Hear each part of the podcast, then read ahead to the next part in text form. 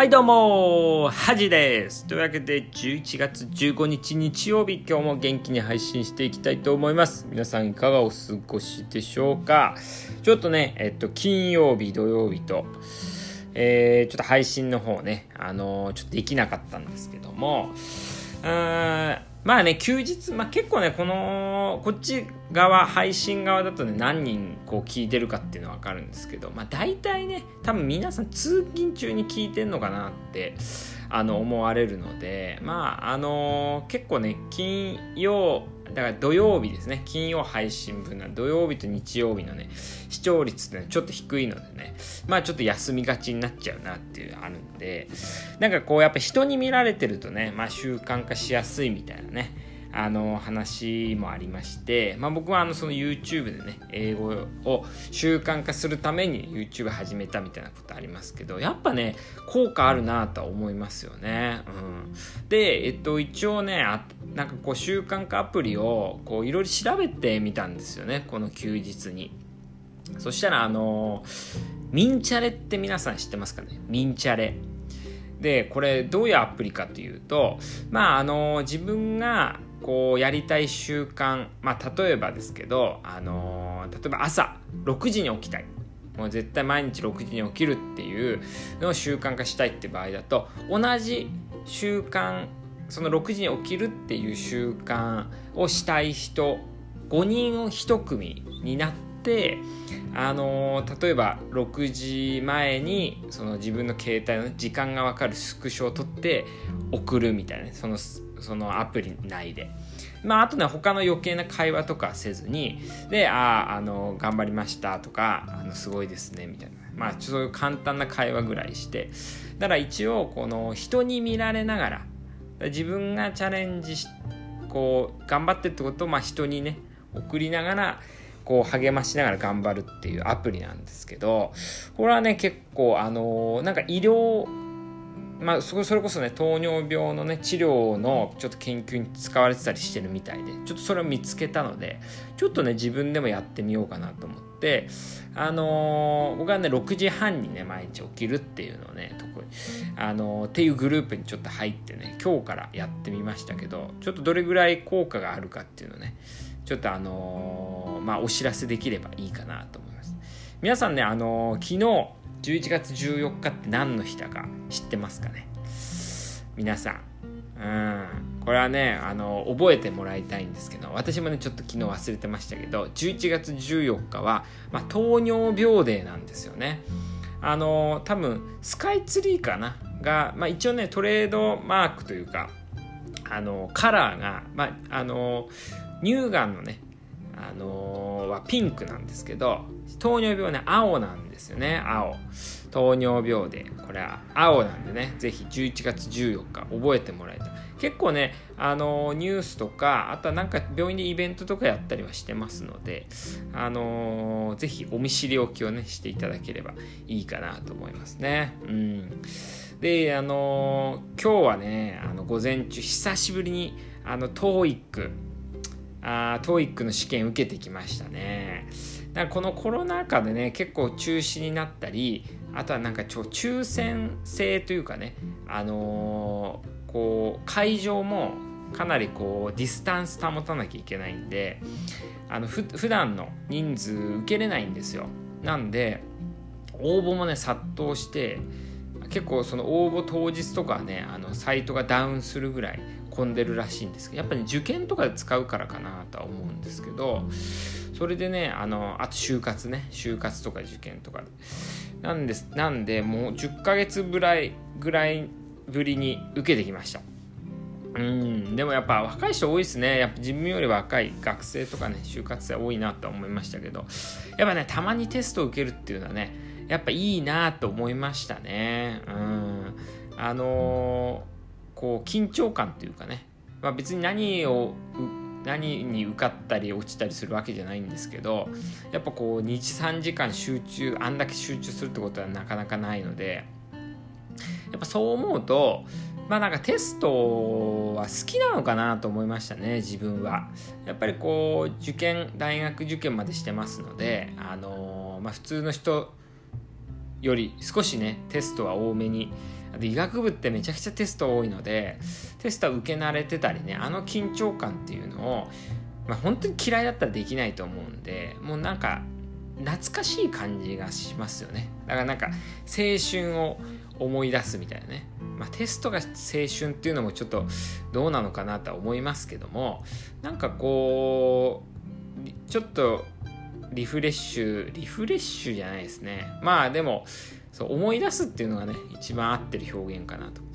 でも帰ってきたとめちゃくちゃ疲れててめちゃくちゃ寝ましたね2時間ぐらい。うん。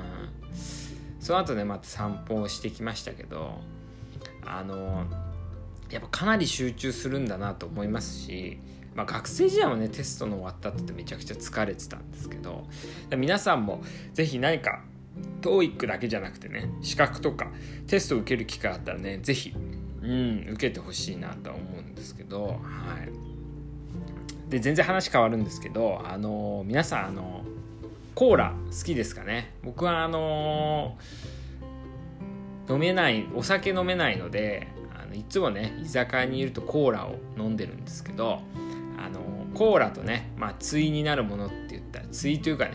もうあの兄弟みたいなものペプシコーラ。ペプシペプシね。ペプシ。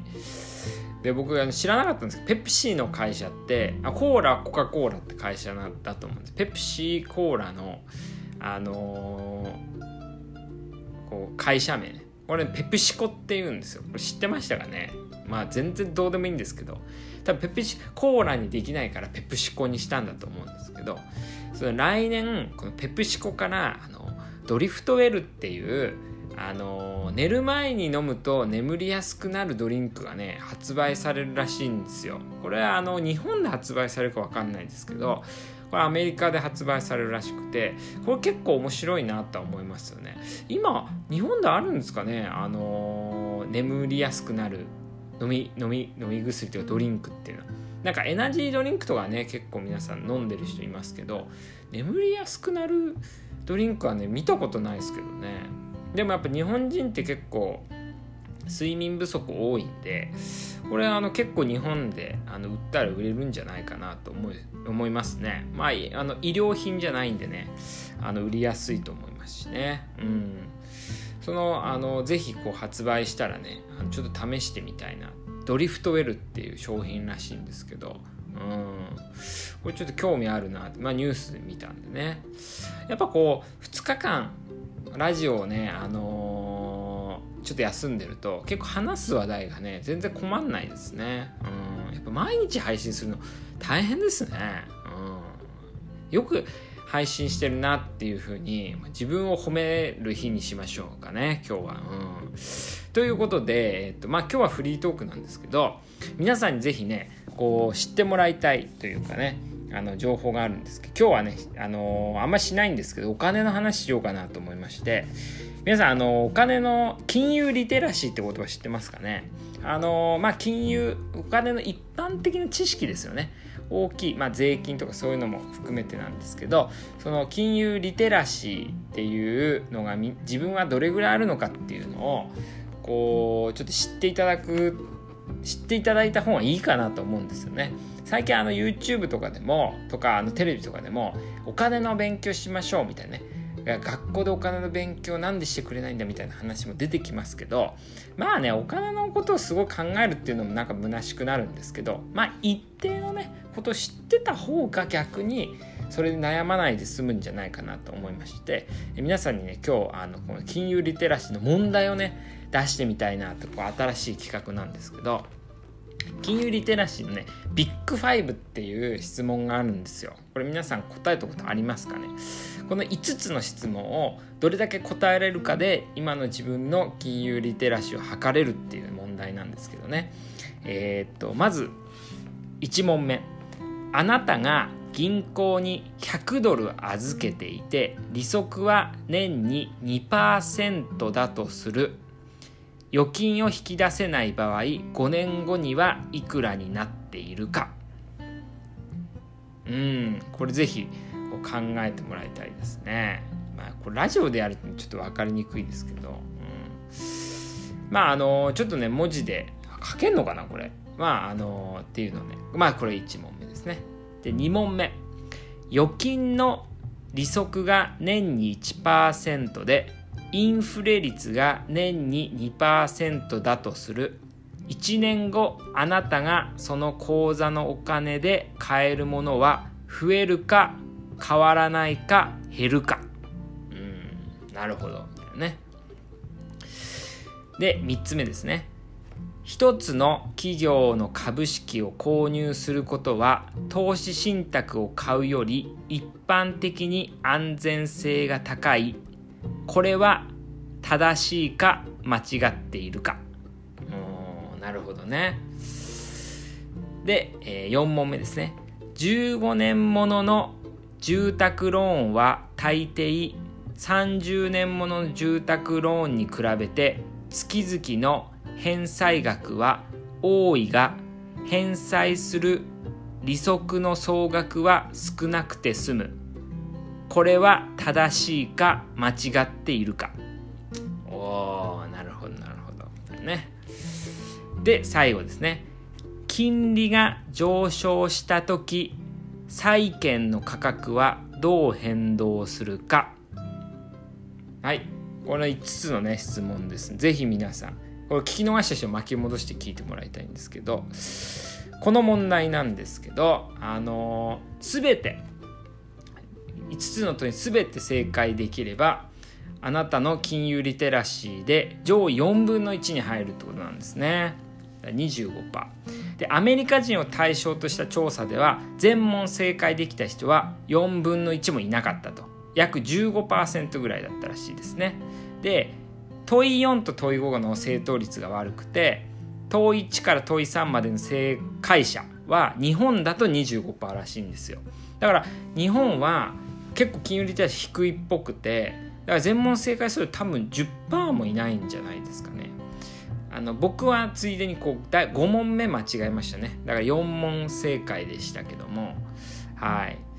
なんで皆さんこれ是非考えてもらいたいなと思うんですけども。はい。どうでしょうかね。でね答えはあのー、答え言っちゃっていいですかね。答え。問1の答えは、えー、110ドルぐらいね。110ドルぐらい。で問い2は減るですね。で問い3は間違い。で問い4は正しい。正しいですね。で問い5は下がる。金利と債券の動きが逆っていうことですね。これぜひねこう皆さんにいくつこう答えられたかっていうねこう試してもらえればと思います。まあまあちょっとこのラジオで聞き取りづらかったらちょっとぜひ調べてね見てもらってもいいんじゃないかなと思います。というわけで今日は金融リテラシーの話とね TOEIC の話させていただきました。ではまた来週も頑張りましょう。ではおやすみです